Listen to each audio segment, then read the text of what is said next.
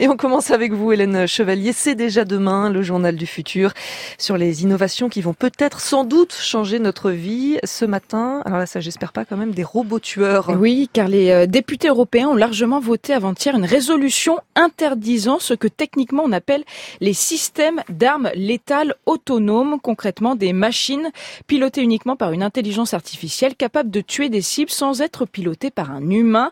Un des exemples les plus, euh, connus de la science-fiction c'est bien sûr. Ça, Connor.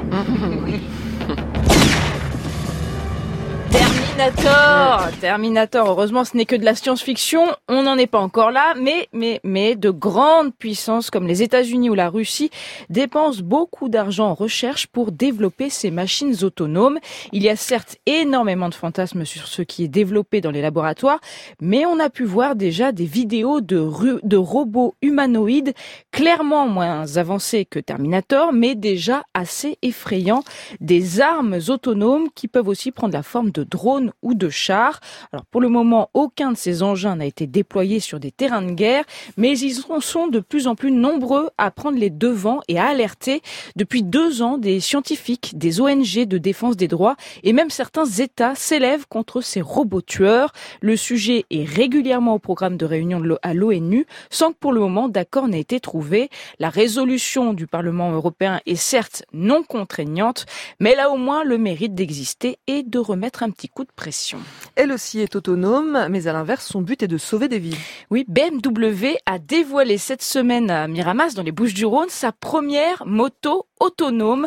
Les images sont assez étonnantes à voir. Une moto, tout ce qu'il y a de plus normal, roule sur un circuit, prend des virages, s'arrête et se pose sur sa béquille sans personne dessus. Imaginez dans quelques années euh, des motards se laissant conduire par leur véhicule autonome pendant qu'ils lisent un bon bouquin ou regardent une série télé. Alors j'entends euh, d'ici certains passionnés hurler, mais non, le but selon BMW n'est pas d'ôter le plaisir de la conduite des deux roues.